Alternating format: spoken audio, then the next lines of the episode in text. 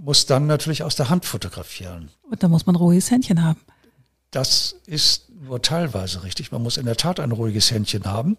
Äh, man muss aber auch richtig verwackeln. Und das wurde jetzt das Problem. Wie verwackelt man eigentlich richtig? Also das Credo in der herkömmlichen Fotografie ist ja ähm, scharf sein rangehen. Ja. Ist nicht von mir, Scharf ist von sein Hans, rangehen. ist von. Hans Meyer Feden, der damals der Prof in Kiel war. Der sagte seinen Studenten immer scharf sein rangehen und ähm, dann kriegt er gute Bilder, was grundsätzlich ja auch wirklich richtig ist.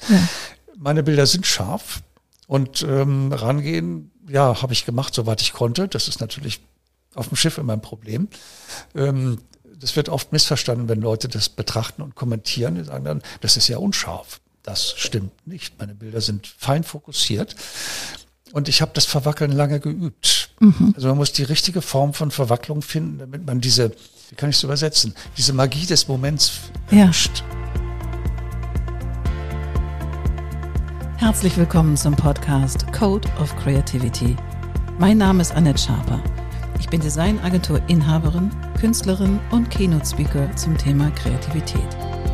Dieser Podcast will dich inspirieren, dir Mut machen und dir Freude bringen, damit du dein angeborenes kreatives Potenzial voll ausschöpfen kannst. Kreativität ist dein Grundrecht.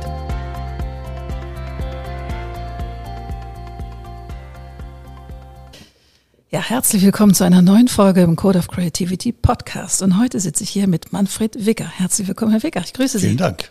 Freue mich, dass ich hier sein darf. Ich freue mich auch, dass Sie da sind. Und Sie sind Fotograf Ja, und Sie sind auch Lehrender. ja. Genau. Erzählen Sie doch mal ein bisschen über Ihren Weg. Oh, ja. Also ursprünglich wollte ich eigentlich mal Naturwissenschaftler werden. Ja, Äh, Das interessiert mich auch heute noch brennend. Ja. Und deswegen bin ich irgendwann ähm, ja dann doch umgestiegen, weil auch die kreativen Seiten des Lebens mich interessiert haben. Ja. Und so bin ich dann in Kassel an der Kurzhochschule gelandet. cool. Und da mit dem Schwerpunkt Fotografie, oder? Mit dem Schwerpunkt Fotografie, ja. Okay.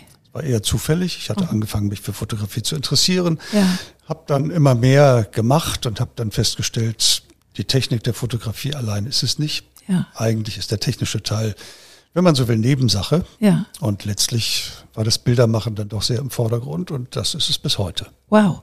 Und Sie sind dann irgendwann abgegangen von der Schule, von der Hochschule und haben sich dann als selbstständiger Fotograf ähm, selbstständig gemacht oder sind Sie dann erstmal angestellt tätig Ich gewesen? bin nach Hamburg gekommen und ähm, habe mir äh, erstmal die Szene angeschaut Mhm. und ähm, überhaupt erst den Überblick verschafft. Bin dann bei einem Hamburger Autofotografen gelandet als Assistent. Guck an, wie hieß Äh, der denn? Bei dem habe ich dann frei mitgearbeitet, äh, drei, vier Jahre. Ja. Habe mir da dann, ähm, wie soll ich sagen, also wenn man von der Hochschule kommt, hat man ja eine einigermaßen gute Sicherheit in den ganzen gestalterischen, künstlerischen und kreativen Bereichen. Äh, technisch weiß man aber noch nicht so viel. Also das handwerkliche Rüstzeug habe ich mir dann hier bei einem Autofotografen, Mike Collins, geholt. Und dann habe ich mich auch relativ bald selbstständig gemacht. Und dann mehr in Richtung Still oder au- auch Autofotografie oder was war dann so Ihr Schwerpunkt? Ich habe mich da nie festgelegt. Ich Okay. habe festgestellt, Autofotografie äh, war damals ja die Königsklasse. Ja, wohl war. Neben Und- Bier. Bier war auch ganz spannend. Ja. Und ähm, naja, da hat man schon eine ganze Menge gelernt. Ja. ganze, wir waren auch sehr viel unterwegs in ganz Europa. Ja, klar. Und ähm, danach hatte ich, hatte ich eigentlich das Gefühl, ich möchte mich gar nicht so festlegen. Es gibt so viele Bereiche, die mir Spaß machen. Ja, Was ich in der Anfangszeit nie gemacht habe, waren Porträts. interessant. Also ich kam äh, über das Studium eher so aus der Landschaftsfotografie und Sachfotografie. War dann natürlich mit den Autos auch auf dieser Ebene gelandet. Ähm, und Porträts kamen eigentlich erst viel später dazu. Aber ich habe mich dann relativ vielseitig aufgestellt. Ich habe eigentlich aus ganz, ganz vielen Bereichen was gemacht, weil mich einfach so vieles interessiert hat. Und ich wollte mich auch nie wirklich festlegen, weil die Festlegung äh, einem natürlich ein enormes Spezialwissen vermittelt. Und äh, ich bin eher an breiten Wissen interessiert. Sehr schön, Ich sehr dringe schön. dann hier und da Ja. die Details ein. Und hatten Sie ein eigenes Studio oder haben Sie noch ein eigenes? Ich habe immer noch ein eigenes Studio. eigenes Wo Ja. ist denn das in Hamburg? Das ist in der Agathenstraße, Okay, am schön. Rande des Schanzenviertels. Ja, schön. Ich könnte jetzt fast sagen, wir waren schon vor dem Schanzenviertel da. Das stimmt Sie waren damals schon natürlich in. Ja. Und hatten, was waren denn so Ihre Kunden? Also wenn Sie sagen, Sie haben bis auf Porträts eigentlich alles gemacht. War Also- Werbung auch ein Kunde? Äh, Werbung, ja, das war, äh, ich habe sehr viel im Hafen gearbeitet, äh, mit einem Kollegen zusammen, mit dem ich damals auch partnerschaftlich gearbeitet habe. Und äh, wir haben viele Jahre im Hamburger Hafen viel für die Hala gearbeitet, auch sehr viel frei gearbeitet. Und später habe ich dann sehr viel im Gesundheitsbereich gemacht für eine große deutsche Krankenkasse. Ah, okay. Auch Okay. im erweiterten Bereich dann, also auch im PR-Bereich, inszenierte Fotos. Ähm, so bin ich überhaupt dann an die Porträtfotografie gegangen, äh, Ja. gekommen und ähm, auch in dem ganzen Bereich mit Models zu arbeiten. Ja. Habe da Erfahrungen gesammelt und habe Fotos gemacht in diesen Bereichen, in die sich äh, normalerweise, ähm, in die man sich normalerweise gar nicht so traut. Also mit Models, die auch darstellen konnten Okay. ähm, in Randbereichen, also äh, Krankheitsbilder darstellen, die Ups, okay. äh, eben nichts mit Schönheit und Lächeln zu tun haben, sondern eher mit äh, szenischer Darstellung. Okay. Das hat sehr viel Spaß gemacht. Das glaube ich. Aber auch so ein Model dazu zu bewegen, dass sie das dann auch so eben nicht schön sind oder nicht, ähm, ja, sich nicht exponieren sozusagen, sondern Das war nicht immer ganz einfach. das glaube ich. Das glaube ich. Haben Sie da auch mit ähm, besonderen Stylisten gearbeitet? Muss ja, ne? Sie müssen die ja dann entsprechend Äh, das haben präparieren. wir, Entschuldigung, das haben wir meistens selber gemacht. Ja, okay. Mhm. Ich hatte dann ein ganz gutes Team, zusammen mit einer PR-Agentur, mit der ich viel gearbeitet habe. Und das hat sehr gut funktioniert. Wunderbar. Und wann kam die Lehre dazu? Äh, eigentlich schon während des Studiums. Ach, Ich habe äh, irgendwann von einer Kommilitonin die Anfrage bekommen, ob ich einen Volkshochschulkurs übernehmen wollte, ja.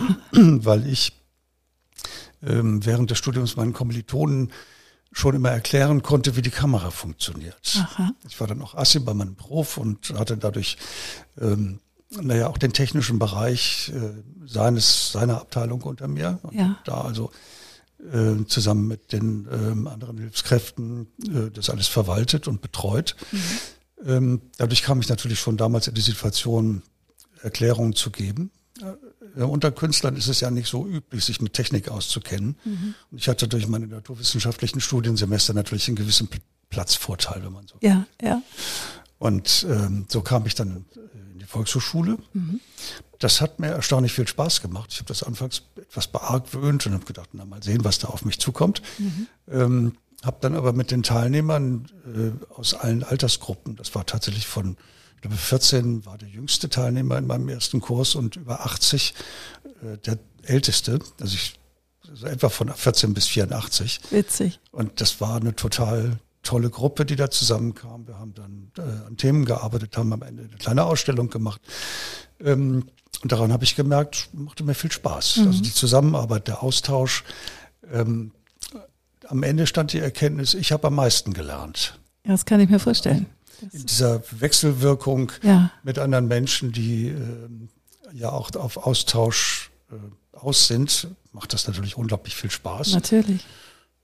Und das ergab sich dann hier in Hamburg wieder so, dass ich in der Erwachsenenbildung anfangs ähm, was machen konnte. Dann ergaben sich Fortbildungen für Fotografen.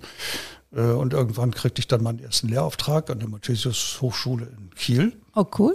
Und daraus entwickelte sich das weiter. Und sind Sie immer noch in Kiel oder?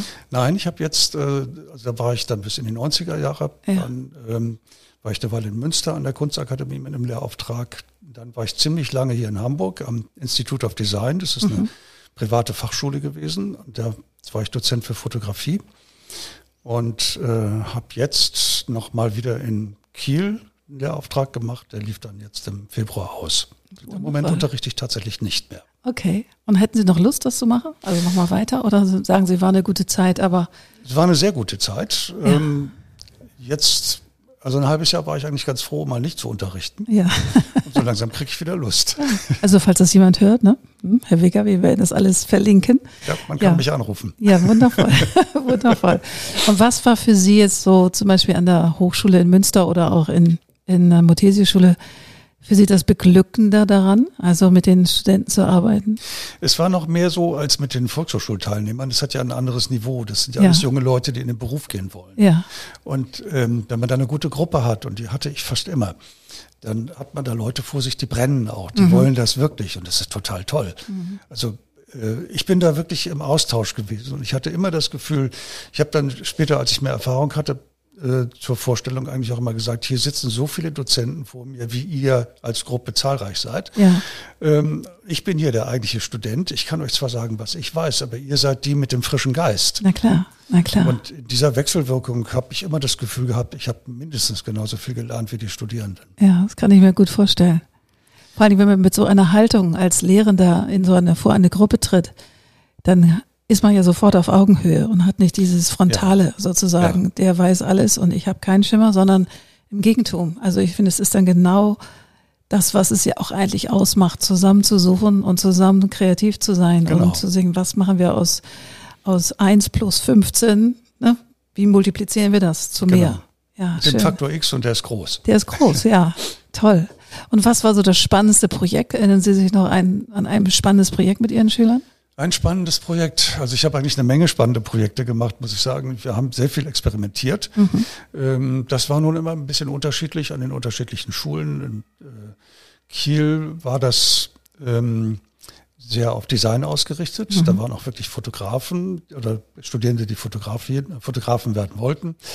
Ähm, in Münster war es die Kunsthochschule. Da mhm. war ich bei Lilly Fischer, mhm. die als Performance-Künstlerin bekannt ist. Und ähm, das war natürlich ein ganz anderes, äh, eine ganz andere Ebene, auf der man da gearbeitet hat. Ja, ähm, deutlich experimenteller und äh, deutlich mehr im künstlerischen Bereich angesiedelt.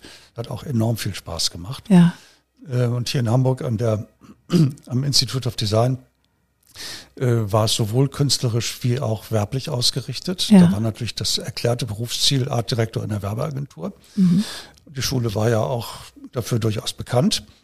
Ähm, man hatte aber immer auch die Freiheit, äh, das war, glaube ich, auch der Hintergrund des Erfolges, wirklich kreativ und frei zu arbeiten, mhm. so dass wir also sehr viel auch experimentieren konnten. Ähm, und auf der Basis sind einfach enorm viele äh, Projekte entstanden. Mhm. Das letzte größere Projekt, das ich betreut habe, war ähm, etwas, was mir heute noch sehr viel Spaß macht, äh, über Adipositas. Mhm. Ähm, ich habe in den letzten Jahren mehr Ausstellungen kuratiert und produziert als selber fotografiert. Mhm. Und das begann eigentlich damit, dass ein Kunde mich an, bei mir anfragte, ob ich äh, mir vorstellen könnte, für eine Wanderausstellung im Gesundheitsbereich, da ging es um Gesundheitsaufklärung, ähm, ein Projekt zu machen mit Studierenden über einen Fotowettbewerb. Mhm. Das haben wir probiert, das lief überaus erfolgreich. Mhm. Also der Wettbewerb selber lief sehr gut. Das habe ich dann mit meine, meiner eigenen Gruppe gemacht ähm, und funktionierte ganz wunderbar. Ähm, lief dann über ein ganzes Semester. Es war dann auch ähm, durchaus mit guten Preisen versehen. Also Super. es ist ja oft so, dass geargwöhnt wird, dass von äh, frischen Studentengeistern gute Entwürfe billig abgezogen werden, so, ja, um es mal salopp auszudrücken. Mhm. Ähm, dagegen haben wir uns von vornherein verwahrt. Ich habe sehr darauf geachtet, äh, dass ordentliche Preise gezahlt werden. Und äh, zusätzlich gab es dann eben eine ordentliche Ausstellung, die in der Folge bei mehreren Ausstellungen auch vom jeweiligen Bundesgesundheitsminister oder Gesundheitsministerin eröffnet wurden. Also schon auch vom Level her sehr gut mhm. wahrgenommen. Und das ging dann als Wanderausstellung äh, durch ganz Deutschland und lief dann auch zum Teil über mehrere Jahre. Wow. Und es ging um Adipositas. Das, das, letzte Projekt, das ich gemacht habe, ging um Adipositas. Mhm.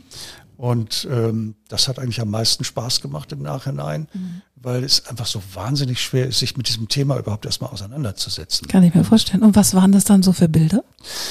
Ähm, naja, es ging im Grunde darum, äh, aufzuklären, wie, was ist überhaupt Adipositas? Also mhm. man denkt ja einfach nur an furchtbar dicke Menschen. Mhm die einem ja auch zunehmend begegnen. Es ist aber ein echtes Krankheitsbild. Mhm. Wir mussten also alle erstmal lernen. Wir hatten dann auch tatsächlich eine richtige Vorlesung Äh, und wurden ausführlich vorbereitet. Wir mussten erstmal lernen, dass Adipositas tatsächlich eine ganz ernstzunehmende Krankheit ist, die in der äh, Schwere ungefähr mit äh, Krebserkrankungen gleichgesetzt werden kann. Wow. Wow. Und dazu äh, sich Bilder zu überlegen, Bildergeschichten, ähm, Konfrontationen, das war dann die Herausforderung. Man kann ja. nicht einfach dicke Menschen porträtieren und sagen, so sieht's aus. Ja. Also gab es da sehr viele verschiedene äh, Situationen. Da ging es um Aktionen, da ging es auch darum, einfach äh, Positionierungen darzustellen, wie fühlen sich solche Menschen, Ja. die äh, diese Erkrankung haben, was führt dazu, die Stigmatisierung wurde ähm, dargestellt. Ähm, es wurde auch einfach dargestellt, was macht das, wie, wie funktionieren Klischees. Also Ja. man, die meisten Menschen denken ja, die essen einfach zu viel, dann werden sie dick. Und dann, ich habe also oft, das geht mir auch heute noch so, wenn ich mit dem Thema nochmal zu tun habe, ähm, ich bin ja nun eher das Ja, Gegenteil schlank, und deswegen äh, ist das als Thema dann auch so, dass da, äh, mir gegenüber sehr offen geredet wird. Ja. Das geht ganz oft so, dass dieses Stigma und dieses Vorurteil, sollen sie doch einfach weniger essen, noch da ist. Und ähm, diese Ebenen wollten wir, oder das war auch unsere Aufgabe mit diesem, mit diesen äh, Fotoergebnissen, mit dieser Ausstellung einfach erstmal kontrastieren, anregen, sich das überhaupt erstmal anzuschauen, überhaupt erstmal hinzuschauen. Ähm, dann zusammen mit der Aufklärung, mit den Sachinformationen, die dazu geliefert wurden, das Thema ästhetisch darzustellen, so zu ästhetisieren, nicht etwa wie ähm, das heute in der Werbung gemacht wird, wo ja zunehmend dicke Models auftauchen, sondern tatsächlich auch immer in dieser Konfrontation zu bleiben und wirklich in eine Auseinandersetzung zu gehen, in eine Diskussion zu kommen. Spannend. Spannend. Ich könnte mir vorstellen, dass das auch für die, für die Models, die Sie dann gefunden haben oder eben die Menschen, die Sie porträtieren wollen oder nur Ausschnitte davon, sowohl eine Anerkennung war, gleichsam auch sie rauszuholen tatsächlich aus diesem Stigma. Ja, vollkommen richtig. Ja, war, anfangs war es sehr schwer, Models zu finden. glaube ich. Dann haben wir äh, über verschiedene Kanäle Kontakt zu Selbsthilfeorganisationen gefunden und da Ja. waren dann doch erstaunlich viele bereit, die sehr aktiv sind, ähm, sich mit ihrer Krankheit auseinanderzusetzen, äh, die sich dann auch fotografieren ließen. Und ähm, erhellen Sie mich mal, diese Krankheit Adipositas, ist das etwas, was du dir aneignest über die Zeit oder ist das, bist du damit schon sozusagen, kommst du damit schon ein Stück weit auf die Welt, was sich dann irgendwann manifestiert? Kann man das sagen? Jein, also ich bin kein Arzt und ich bin auch in dem Sinne nie Fachmann geworden. Äh, aber nach allem, was ich weiß, hat es natürlich viel damit zu tun, dass wir alle uns falsch ernähren. Und ähm, in der Regel auch sehr viel zu viel essen. Nun ist natürlich eine Frage der Veranlagung. Manche Menschen werden einfach schneller dick, manche Menschen werden es nicht. Ähm, bei vielen ist es auch einfach ein Krankheitsbild, das schon vorhanden ist. Es gibt Krankheitsbilder, die äh, einfach dazu führen, dass man dicker wird. Und das eigentliche Problem ist gar nicht die Ursache von Adipositas, sondern wenn man einmal dick ist, kann man nicht mehr dünner werden. Da schaltet der Körper um. Und wenn Sie sich vorstellen, Sie wiegen bei, was weiß ich, einer Körpergröße von 170 Zentimetern 120 Kilo, ähm, dann schaltet der Körper um und hält das für das Normalgewicht. Alles klar. Davon wieder runterzukommen, ist äh, natürlich möglich. Wer nichts isst, wird dünner, zwangsläufig. Na klar. Aber es gibt einen Unterschied zwischen Hunger und dem Gefühl zu verhungern. Und darum geht es dabei. Ah, spannend, spannend. Krass. Und ist die Ausstellung noch irgendwo zu sehen? Also gibt es das noch? Die Ausstellung wandert nach wie vor. Die ist jetzt seit fünf Jahren unterwegs Cool. und äh, wurde also sehr erfolgreich angenommen. Ja, Wir haben einen Katalog gedruckt, der ist dann in einer ziemlich hohen Auflage nochmal nachgedruckt worden. ja, wundervoll. Ähm, man kann die Ausstellung also immer noch ähm, auch als Veranstalter buchen. Okay. Die wird dann, äh, kann man sich dann kommen lassen und wird aufgestellt. Ähm, und das wird sicherlich auch noch eine Weile weiterlaufen. Das Ja. ist ja ein Krankheitsbild, das eher zunimmt Klar, als abnimmt. wollte gerade auch sagen, im wahrsten Sinne des Wortes, es nimmt eher zu. Ja, wundervoll. Ähm, hier ist ja, wir sind wir ja im Code of Creativity Podcast und eine Frage, die ich jedem Gast stelle und mithin auch Ihnen. Was ist denn Kreativität für Sie? Das ist mal eine interessante Frage. Weil das ist ja sehr unterschiedlich. Ja, das stimmt. Ähm, wenn ich so in meine Geschichte zurückschaue, dann ähm, habe ich mich mit Kreativität in dem Sinne eigentlich nie viel beschäftigt. Ich kann Okay. weder zeichnen noch malen noch all diese äh, kreativen Techniken, von denen man denkt, das sei kreativ, was es ja sicher auch ist. Ähm, das liegt mir nicht. Ähm, ich habe das eigentlich überhaupt erst entdeckt über mein, äh, meine Beschäftigung mit Fotografie, die anfangs eher technischer Natur war. Und dann habe ich festgestellt, Bilder sind was ganz Wunderbares. Schön. Ähm, und habe über das eigentlich über das Benutzen dieser fotografischen Technik angefangen, Bilder zu machen und bin immer mehr ins Bildermachen hineingerutscht. Ja. Das ist also so quasi eine Wechselwirkung mit Übergang. Ja, dass schön. meine Interessenschwerpunkte sich äh, einfach verschoben haben. Ja, Also anfangs ähm, hat mich sozusagen der Ingenieurteil ähm, in der Fototechnik mehr interessiert und irgendwann wurde das ähm, ja eine wunderbare Basis, weil ich mich da einigermaßen gut auskenne nach wie ja. vor. Äh, aber der interessanteste Teil ist dann wirklich Bilder zu machen und aus diesen Bildern etwas weiterzuentwickeln, ja. damit in eine Wechselwirkung zu gehen.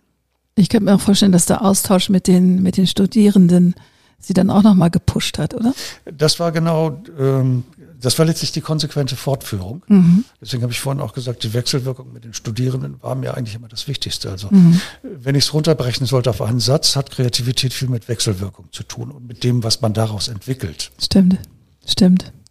Finde ich einen schönen, einen schönen Ansatz, das so zu beleuchten. Also ähm, es ist, glaube ich, eine relativ naive Vorstellung zu sagen, ich zeichne und male gerne. Ja, aber es stimmt. funktioniert natürlich auch gut. Also ich habe natürlich über, gerade über die Lehrtätigkeit enorm viele Leute kennengelernt, ja. Äh, die genau das tun. Viele Freunde sind Maler und Illustratoren. Mhm. Ähm, ich habe natürlich selber auch Zeichenseminare belegt. Ja. Ähm, habe festgestellt, man kann das lernen. Ja, das kann man lernen, ja.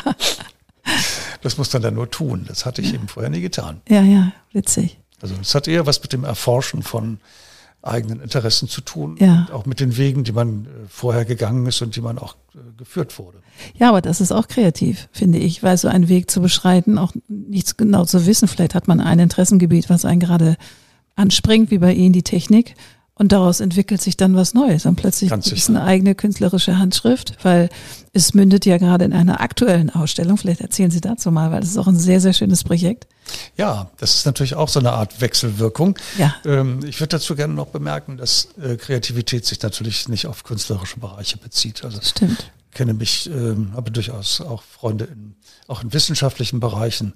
Äh, da braucht es ein hohes Maß an Kreativität um da wirklich voranzukommen. Also alles, was neu erforscht wird, alles, was neu zu neuen Ideen führt, hat ja ein hohes Maß an Kreativität. Total. Und auch einen hohen Leidensdruck, weil du natürlich ähm, viel auf, auch ins Off läufst. Absolut. Und das muss man auch erstmal aushalten können, ja. weil das ist ja auch ähm, die andere Seite von sprüdeln, sprudelnder Kreativität ist eben auch ein hohes Frustpotenzial, wenn es nicht funktioniert oder nicht so aussieht, ja, wie man es geplant hat und so weiter. Und das wegzustecken und zu sagen, ja, egal, ich mache trotzdem weiter. Und nicht ähm, aufzugeben. Und nicht genau. aufzugeben, ganz genau. Einfach weiter zu forschen, bis man dann was gefunden hat oder das gefunden hat, was man sucht. Ja, ich kann das gut sagen. Ich habe gerade meine Website gebaut und ich weiß nicht, wie viele Schritte ich fünfmal gegangen bin, weil ich bin kein Digital Nerd. ähm, aber ich dachte, verdammte Axt, das ist jetzt hier, das muss ich kriegen. Und egal, ob ich es fünfmal oder zehnmal mache, aber es hat funktioniert. Aber es war auch anstrengend. Die gucke ich mir nachher an und bei dem Leiden bin ich ganz mit Ihnen. das ja, kenne ich gut. Es ist so, weil gerade, und ich weiß nicht, als es darum ging, jetzt musst du die Website bauen, wie habe ich mich gewohnt und prokrastiniert, dass ich das nicht angehen muss, weil ich genau weiß, dass mich das so challenged, aber well done. Also hat funktioniert. Aber es gehört eben auch dazu. Try and error, bis es klappt. Ja, und Fenster putzen. Ja, genau. Und andere Dinge tun, Schrank mhm. aufräumen, was einem da alles so einfällt. Also wer immer gut geputzte Fenster hat, hat entweder einen Fensterputzer oder prokrastiniert. Ja, das glaube ich auch. Das glaube ich auch. Ich weiß nicht, was ich alles gefunden habe, was ich noch ordnen kann, bevor ich mich dann daran gesetzt habe. Oh ja. Aber gut, aber das gehört auch dazu, das zu erkennen und auch so ehrlich zu sein, dass es so ist. Weil manchmal kann man sich dann auch den Tritt geben und sagen, okay, jetzt hast du fünfmal die gleichen Sachen aufgeräumt. Jetzt gehst du vielleicht mal an das eigentliche Thema. Und dann geht alles ganz schnell. Genau, dann geht es plötzlich wie geflutscht. Und das kann man aber auch nicht pushen. Ich finde, dass manchmal braucht es auch genau dieses irgendwie aushalten und irgendwie in between sein, bevor man dann wirklich Gas gibt. Es ist dieser innere Spannungsbogen, der ja. dann zum richtigen Timing führt. Genau. Nämlich, wenn alles fast schon zu spät ist. Genau. Dann wird es gut.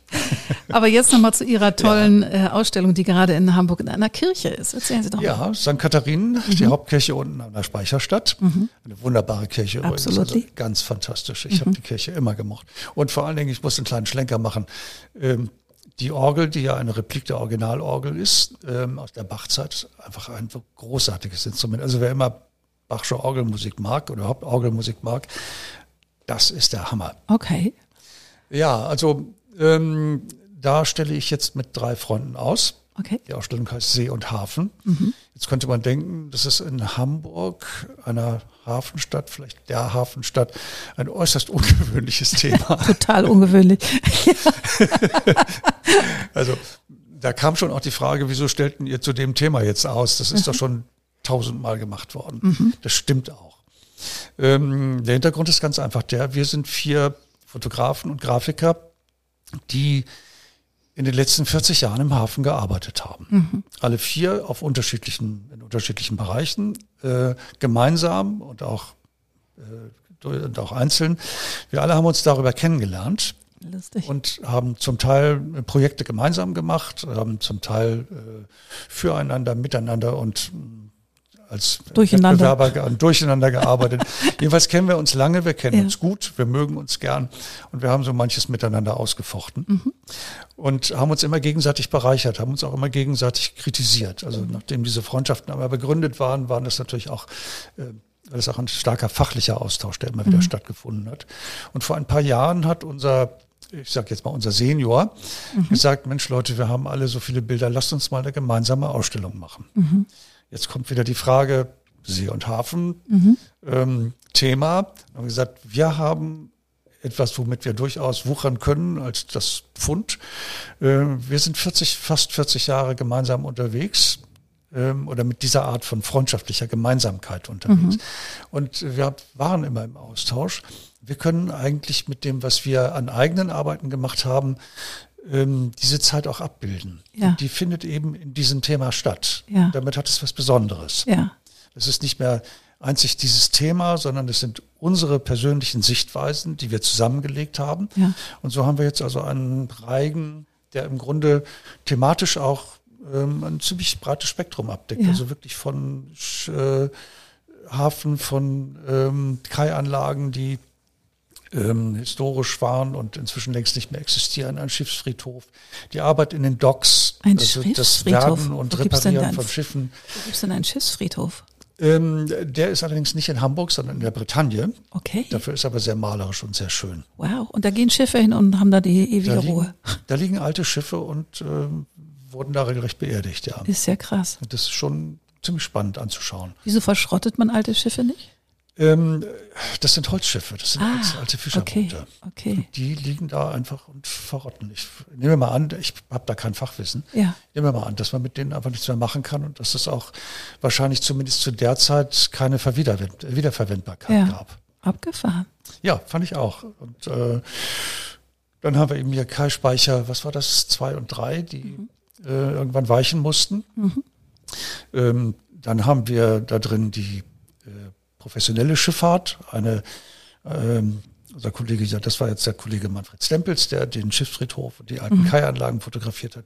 Der Kollege Jochen Hettchen hat ähm, ganz viel im Hafen fotografiert. Wir stellen aber eine Reise aus, die er mit einem Hapag-Lloyd-Schiff gemacht hat, einem Containerschiff für Hapag-Lloyd. Und das sind, für mich sind das Fotos, die eine wunderbare Qualität haben, weil sie eben ähm, die Ästhetik, diese leicht überhöhte Ästhetik der Seefahrt mhm. einerseits zeigen, weil er auch so ein unglaublich guter Techniker ist und ein ganz feines Gespür für Farben und Formen hat und die Seefahrt einfach auch faszinierend fand. Der ist halt wirklich mitgefahren mit dem ja, Schiff. Äh, hatte dann aber eben auch Gelegenheit, ähm, Aufnahmen aus dem Hubschrauber zu machen und sich da zu überlegen, wie macht man sowas eigentlich so, dass das wirklich richtig gut wird, ohne dass man in so eine äh, glatte Werbung abgleitet. Ja. Das finde ich ist ihm unglaublich gut gelungen. Ich mag diese Serie sehr gern. Also eins meiner Lieblingsfotos ist von ihm. Schön. Ähm, dann haben wir den Kollegen äh, Thomas Hampel, der in seiner Anfangszeit in den Docks bei Blum und Voss fotografiert hat und ähm, seitdem nicht mehr damit aufgehört hat, also heute noch seine Agentur Elbe und Flut in der Speicherstadt hat mhm. und nach wie vor jetzt auch viel für die Hafen City fotografiert und äh, da einfach noch mitten im Kern des Geschehens ist. Mhm.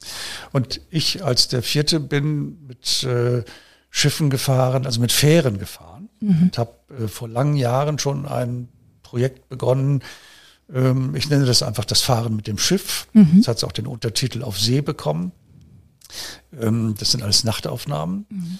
Und ähm, das ist eigentlich ein Projekt, das nie aufhören wird. Also ich plane jetzt die nächsten Reisen, wo man wieder reisen darf. Ja. Ähm, und werde auch einfach weitermachen damit. Es gibt jetzt schon naja, ziemlich viele Fotos. Ähm, ich fotografiere einfach in der Zeit, in der Tag und Nacht ähm, ja, wie soll man das ausdrücken, ohne kitschig zu werden, Tag und der Tag und der, der Tag in die Nacht übergeht. Ja, und die Schiffslichter, die Schiffsbeleuchtung angeht, also Dämmerung. Ja. Diese Stunde der Dämmerung äh, bietet so eine Lichtsituation ähm, bis hin zur völligen Dunkelheit, die ja. ganz spezifisch ist und die, wenn man sie fotografisch erfassen will, äh, einfach bedingt, äh, dass alles in Bewegung ist. Ja. Wenn Sie mit dem Schiff fahren, da ist ja nichts still. Das stimmt. Da ist einfach alles in Bewegung. Man selber auch. Also meistens ist es kalt, mhm. wenn man nicht gerade auf dem Mittelmeer unterwegs ist oder in südlichen Ländern. Nordsee, Ostsee sind in der Regel eher frisch. Auch im Sommer. Auch, auch im Sommer. Sommer. ich habe tatsächlich mal eine Fahrt erlebt, ähm, die bleibt auch unvergessen. Da bin ich äh, interessanterweise nach meinem Lehrauftrag in Kiel an einem Freitagnachmittag auf die äh, Fähre nach Göteborg gestiegen. Ja. Bin über Nacht nach Göteborg gefahren und dann gleich mit dem nächsten Schiff wieder oder mit demselben Schiff wieder zurück am nächsten Tag. Das wurde auch damals als Kurzkreuzfahrt angeboten. Okay. Etwas hochtrabender Begriff, wenn man mit Fähren unterwegs ist. Ich wollte gerade sagen, also richtig schigilaggi ist das ja nicht. Nee, da muss ich gleich noch was dazu sagen. ähm, also man ist da dann schon wirklich die ganze Nacht unterwegs. Ja. Üblicherweise die Leute, die auf Fähren fahren, haben ein Ziel. Ja. Die wollen ankommen. Das heißt, was machen die abends? Die gehen nicht an Deck. Da ist ja auch nichts. Äh, wenn die Sonne nicht mehr scheint, wird es langweilig, denken die meisten. Ich hoffe, ich, äh, das hören jetzt nicht zu viele und gehen dann, fahren mit der Fähre und fahren dann doch an Deck. Ähm, ich ähm, habe dann für mich entdeckt, wenn ich mit der Kamera rausgehe, habe ich das Deck für mich. Ja. Die anderen Leute sitzen alle beim Smörgersbrot. da gab es eben diese eine Fahrt, da bin ich bei 28 Grad aufs Schiff gestiegen. Es blieb die ganze Nacht, auch die Folgenacht, warm. Ich konnte oh. wirklich im T-Shirt draußen rumlaufen. Und ähm, was ganz wunderbar war und schrecklich zugleich, es gab keinen Wind. Und das Schiff glitt wirklich, als würde es schweben über die See. Wow. Und steht man da in 25 Meter Höhe auf dem Oberdeck. Ja. Und das ist wirklich wie Fliegen. Das ist unglaublich. Wow. So, und wenn man das jetzt in der Sommerzeit macht, dann hat man ja bis fast Mitternacht immer noch so einen ja. roten Streifen am Horizont. Ja. Das ist unendlich schön. Und es ist nur kitschig, wenn man es fotografiert. Wenn ja. man es erlebt, ist es einfach fantastisch. so, dann habe ich angefangen, das zu fotografieren. Das war nicht meine erste Reise, sondern die habe ich schon gezielt gemacht. Ähm, und nun kommt es darauf an, da ja alles in Bewegung ist, kann ich kein Stativ aufstellen. Habe aber Belichtungszeiten liegen bei zehn Sekunden vielleicht. Ja und muss dann natürlich aus der Hand fotografieren. Und da muss man ruhiges Händchen haben. Das ist nur teilweise richtig. Man muss in der Tat ein ruhiges Händchen haben. Äh, man muss aber auch richtig verwackeln. Ja. Und das wurde jetzt das Problem. Wie verwackelt man eigentlich richtig? Also das Credo in der herkömmlichen Fotografie ist ja ähm, scharf sein rangehen. Ja. Ist nicht von mir, scharf ist von Hans, rangehen. Ist von Hans Meyer Feden, mhm. der damals der Prof in Kiel war. Der sagte seinen Studenten immer scharf sein rangehen und ähm, dann kriegt er gute Bilder, was ähm, grundsätzlich ja auch wirklich richtig ist. Ja. Meine Bilder sind scharf und ähm, rangehen, ja, habe ich gemacht, soweit ich konnte. Das ist natürlich auf dem Schiff immer ein Problem. Ähm, das wird oft missverstanden, wenn Leute das betrachten und kommentieren. Die sagen dann, das ist ja unscharf. Das stimmt nicht. Meine Bilder sind fein fokussiert. Und ich habe das Verwackeln lange geübt. Mhm. Also man muss die richtige Form von Verwacklung finden, damit man diese, ach, kann das nur so ein bisschen, wie kann ich es übersetzen? Diese Magie des Moments erwischt. Ja. Es muss ja, es darf nicht kitschig werden und das wird es schnell bei diesem Farbenrausch, den man da erlebt. Es darf auch nicht einfach verwackelt werden, weil es dann einfach nur schwammig ist. Ja, ja. Das ist dann, das sieht blöde aus mhm. und wird auch langweilig. Also muss es diese Form von Verwacklung geben, die ähm, die auf den Punkt kommt. Mhm. Das habe ich echt, äh, anfangs habe ich das richtig geübt. Ja. Und ähm, das gelingt natürlich, das ist so ein bisschen wie, wie Musik machen. Ja. Wenn man im Jazz improvisiert, dann kann das großartig sein, es kann auch phänomenal sein und wenn man das wirklich kann, geht es selten daneben. Ja, toll. Und so ähnlich habe ich das empfunden. Also ich will mich jetzt nicht ähm, irgendwie falsch darstellen. Es ist schon immer auch eine Portion äh, Versuch dabei. Natürlich. Aber äh, anders geht es auch nicht. Und so sind eben eine Menge interessante Bilder entstanden. Und Sie machen das alles digital oder sind Sie noch analog unterwegs? Ich bin ähm, in den letzten Jahren digital unterwegs gewesen, mhm. ähm, packe jetzt aber wieder alte Diafilme aus. Cool. Und äh, weil da gibt es so ein Spezifikum bei Diafilmen. Jeder Diafilm hat ja seine eigene Farbensprache. Ja. Und das haben wir früher im professionellen Bereich natürlich ganz gezielt eingesetzt. Bestimmte natürlich. Filme für bestimmte Bereiche. Ähm, auch immer Diafilm, weil Diafilm anders reagiert als Negativfilm. Ja. Und ähm, so habe ich damals immer genau gewusst, mit welchem Diafilm ich auf welche Reise ging. Lustig. Und äh, das hat man im digitalen Rahmen nicht. Ich kann mir natürlich bei äh, Capture One irgendwelche Styles runterladen, aber das finde ich langweilig. Also ja. ich will meine Bilder selber machen. Ich finde es auch schön, Styles zu haben und Styles zu entwickeln. Das kann man manchmal sehr schön einsetzen. Ja. Das mache ich im professionellen Rahmen gelegentlich, aber für meine eigene Arbeit will ich da wirklich alles selber machen. Das heißt, Sie sind also auf Fähren gegangen für Ihren Teil der Ausstellung und haben Fährenüberfahrten fotografiert. Genau, genau. Teile von Fähren. Genau. Okay. Dazu muss ich noch kurz sagen, ich habe es auch mal auf dem Kreuzfahrtschiff probiert. Mhm. Ähm, das war wunderbar. Also mhm. Kreuzfahrt ist schon, ähm, ich weiß nicht, wie das ist, wenn man es länger macht. Ich habe es nur drei Tage gemacht und war dann, bin dann wieder von Bord gegangen. Ähm, Kreuzfahrtschiffe sind ganz anders aufgebaut. Die sehen, die sehen natürlich an, sehen natürlich im Prinzip ähnlich aus, ja. aber da sind natürlich die Decksaufbauten anders. Die sind einfach für äh, das Fahren selber gemacht. Ja. Da ist ja der Weg das Ziel. Man ja. kommt dann irgendwo an, geht von Bord, guckt sich an, was da zu sehen ist, geht wieder an Bord, entspannt sich genau. und hat was von der Fahrt. Ja. Und auf einer Fähre äh, ist zweckgebunden, ist, genau. Es ist zweckgebunden. Man kommt an, da ist das Ziel, das Ziel und nicht der Weg. Ja. Und ähm, das heißt, auf Deck ist es eigentlich leer. Ja. Da gibt es zwar ein paar Plastikliegestühle und sonst irgendwelche Einrichtungen, damit man sich auch mal ein bisschen vergnügen kann. Aber im Prinzip gehen die Leute da nicht an Deck. Die meisten sitzen unter Deck in der Bar oder da, wo man sich vergnügen kann. Oder ja. Das ist natürlich auch eine Mall. Na klar. Und ähm, das, alles ist, das alles ist für mich nicht sonderlich interessant. Und deswegen habe ich da das Deck für mich. Und die Aufbauten sind auch anders. Die sehen anders aus, die wirken anders. Also im Foto finde ich da ganz andere Elemente. Auf dem Kreuzfahrtschiff habe ich kein einziges wirklich zufriedenstellendes Foto gemacht, weil es wow. immer aussah wie Kreuzfahrt. Ja, witzig, witzig.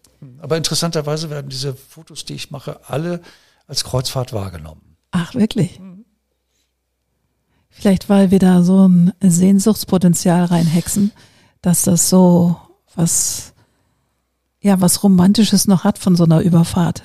Auch ja. mit dem Kreuzfahrtschiff. Und die Tatsache ist immer, dass ja viel Entertainment und im Grunde ist es ja wie ein echtes Hotel mit Casino und allem Schigimuck. Das spielt natürlich mit rein. Ich meine, das, sind ja, das wirkt ja auch erstmal romantisch. Ja. Das muss man ganz schlicht sagen. Also eine Seefahrt in der Dämmerung wird einfach romantisch, ob man ja. will oder nicht. Und jetzt ist die Frage, wie weit geht die Romantik? Wie weit kann man diese Romantik, wie weit kann man damit spielen? Wie weit ja. kann man diesen Aspekt ausspielen und kann das in den Vordergrund stellen? Dann kommt man irgendwann auf diese etwas nicht ganz reale Kreuzfahrtromantik, die sich alle wünschen. Ja. Äh, oder wie weit kann man das auch so stehen lassen, dass es sich wirklich zu einem eigenen Bild entwickelt, dass ja. wirklich eine eigene, ähm, ich will jetzt nicht sagen eine eigene Bildsprache entwickelt, aber eine Eigenständigkeit des Bildes entwickelt. Ja. Ähm, und dann ist die Frage, Kreuzfahrt oder nicht, im Grunde schon mit angelegt. Ja. Ich habe schon gemerkt, dass viele Leute das äh, durchaus als Kreuzfahrt wahrnehmen. Das wird aber auch gerne in Frage gestellt. Also es gibt mhm. da durchaus manchmal auch Diskussionen. Und wenn man sich ein bisschen mit Seefahrt beschäftigt, äh, merkt man ja sehr schnell, Seefahrt ist überhaupt nicht romantisch. Nein, nein. Also ein guter Freund von mir ist lange gefahren bei Hamburg Süd und als Kapitän und der war sechs, sieben, acht Monate zum Teil unterwegs. Mhm. Und ich habe ihn mal besucht im Trockendock. Ich bin mal auf sein Schiff gekommen, auf der Brücke ich war, ich kriegte Schnappatmung, weil das ja, wenn das aus dem, aus dem Wasser raus ist, so ein Schiff, dann sieht das ja nochmal ja. doppelt so groß aus. Und ich hatte richtig ein bisschen Schnappatmung und denke, Birger, dieses Ding fährst du? Ich konnte es mir gar nicht vorstellen. Also, dass man das als einzelner Mann, auch wenn er natürlich einen ersten und einen zweiten Offizier hat, trotzdem das in, durch irgendwas durchzumanövrieren, kann ich mir abenteuerlich vorstellen. Ja, geht mir ganz genauso. Oh. Aber der fährt bis heute noch. Und zwar hat er damals die Cap San Diego nach, nach Hamburg gebracht. Oh, toll. Als Kapitän. Und seitdem ist er mit der Cap San Diego Doppelklippo. Das ist aber auch ein wirklich schönes Schiff. Sehr schönes Schiff und jetzt auch hat er seinen Geburtstag mal gefeiert. Ich war wirklich beeindruckt und er liebt dieses Schiff. Aber der ist eben Kapitän durch und durch. Naja, also ich hab, hab, bin öfter da gewesen und äh, ich gehe mal gerne auf die Brücke, weil die einfach ja. auch so unglaublich schön ist. Das stimmt, das stimmt. Das ist, die ganzen Aufbauten sind ja auch noch von Architekten konstruiert. Ja. Das ist einfach, ähm, macht einfach Spaß da zu sein. Ja, und die machen ja auch immer noch Ausfahrten. Ne? Die fahren ja, ja, immer noch raus, die Elbe rauf. Und das ist ja meistens auch noch der Kapitän, obwohl mhm. er auch schon ein paar Tage älter ist. Aber er ähm, er erneuert immer sein Kapitänspatent noch, dass er das auch machen darf. Da kann man ja fast ein bisschen neidisch werden. ja, das stimmt. Also der hat wirklich sein, also sein ganzes Leben dieser ja, Kapitänssein gewidmet. Sehr schön. Und Sie sagten, Sie waren ja auch, auch im Mittelmeer. Und was haben Sie da für Erfahrungen gemacht? War das anders zu fotografieren? Waren das andere Schiffe? Nee, nicht wirklich. Die Schiffe sind ein bisschen anders konstruiert, mhm. aber jede Fähre ist anders. Also, äh, und die werden ja auch dauernd umgebaut, mhm. äh, umgerüstet. Äh, die Decksaufbauten werden auch dauernd verändert. Äh, die Farben ändern sich im Laufe der Jahre und Jahrzehnte. Ich habe das ja, also wenn ich mich richtig entsinne, in den frühen 80ern begonnen. Wow. Das ist also schon eine ganze Weile. Ja. Und ähm, das ist, ja, die Schiffe haben sich schon sehr verändert. Das ist einfach den Anforderungen entsprechend. Das ja. sind natürlich äh, Schiffe, die sind irgendwann abgeschrieben. Äh, das sind ja Gebrauchsschiffe. Klar. Und äh, das sieht man schon, wie sich das im Laufe der Jahre deutlich, deutlich verschiebt. Also ja, so, so, ändert, so, ändert, sich auch ja. die Korrespondenz zwischen, ähm, zwischen See- und Decksaufbauten. Also ja. das, was ich da sehe und das, was ich da finde, verschiebt sich in Farben und Formen. Also es ist Witzig. immer wieder neu. Witzig. Also ich bin öfter mal auf Fähren gefahren in Griechenland von einer Insel zur anderen und das hatte wirklich sowas Trostloses auf diesen Fähren, weil du dann meistens über Nacht gefahren bist oder die Leute hingen irgendwie in den Seilen, in den, also auch da ist so sämtliche Würde verloren gegangen. Mhm. Also die hängen da zum Teil in ihren Sesseln rum, halb betrunken. Also ich fand es immer sehr abenteuerlich und naja, jetzt, das ist der Unterschied zwischen drinnen und draußen. Ja. Deswegen gehe ich raus. Ja, genau. Also drin wäre eine Sozialreportage, das äh, ist nicht mein Thema. wäre doch aber mal ein schöner Side-Aspekt, mal zu gucken. Ja. Die Menschen hinter den, in den Fähren. Ja, aber das ist tatsächlich etwas, ähm, äh, Reportagen habe ich nie fotografiert. Mhm. Da war ich nie gut, mhm. äh, weil ich eher langsam arbeite. Ja, sehr schön. Ich habe früher nur vom Stativ gearbeitet. Insofern war das, als das Thema aufkam, äh, war das für mich auch eine Überraschung. Ja. Und kam das Thema zu Ihnen oder haben Sie das gesucht?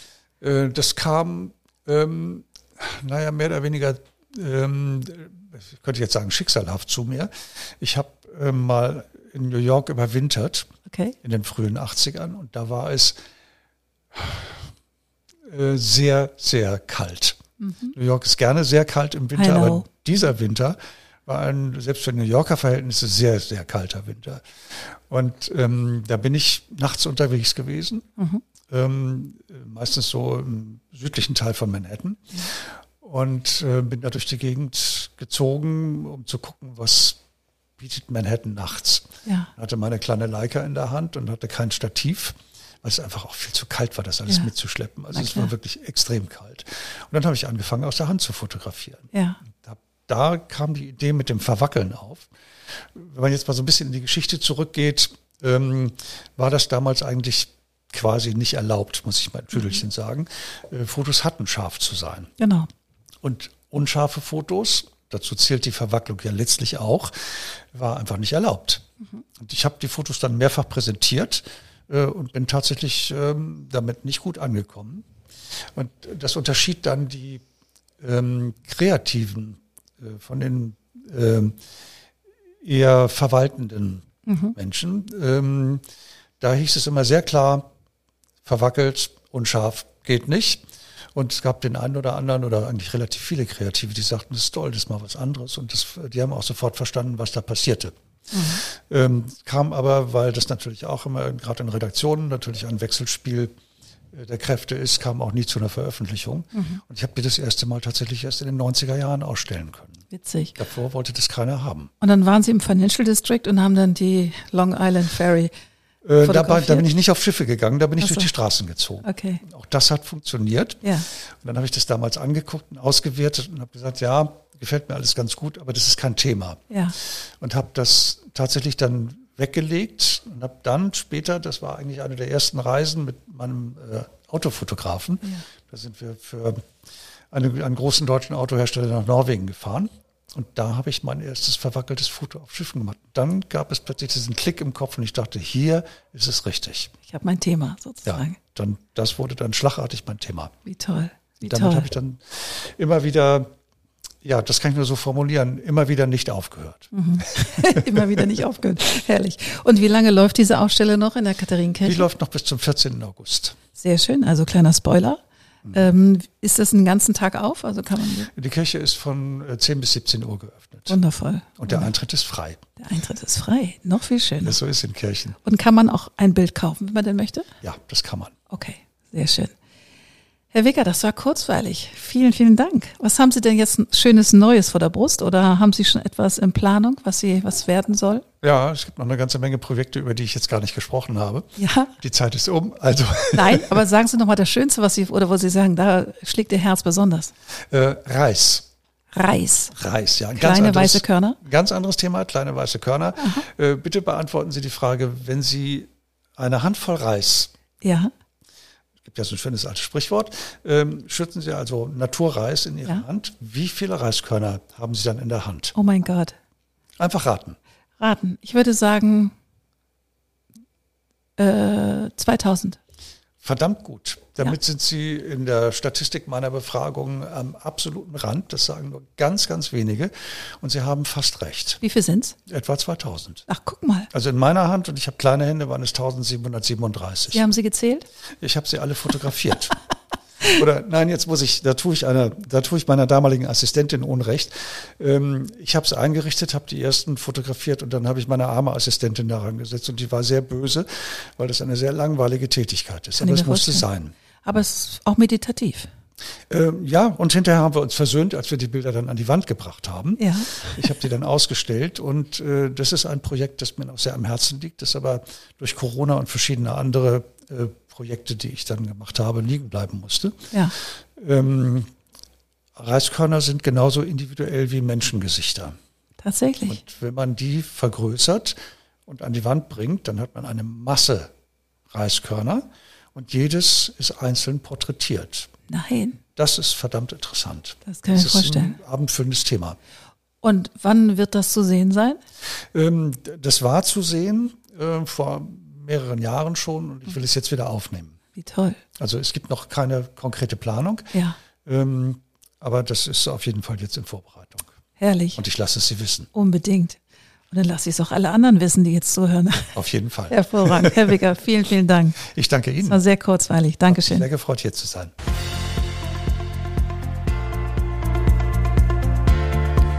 Wunderbar. Das war wieder eine neue Folge vom Code of Creativity Podcast.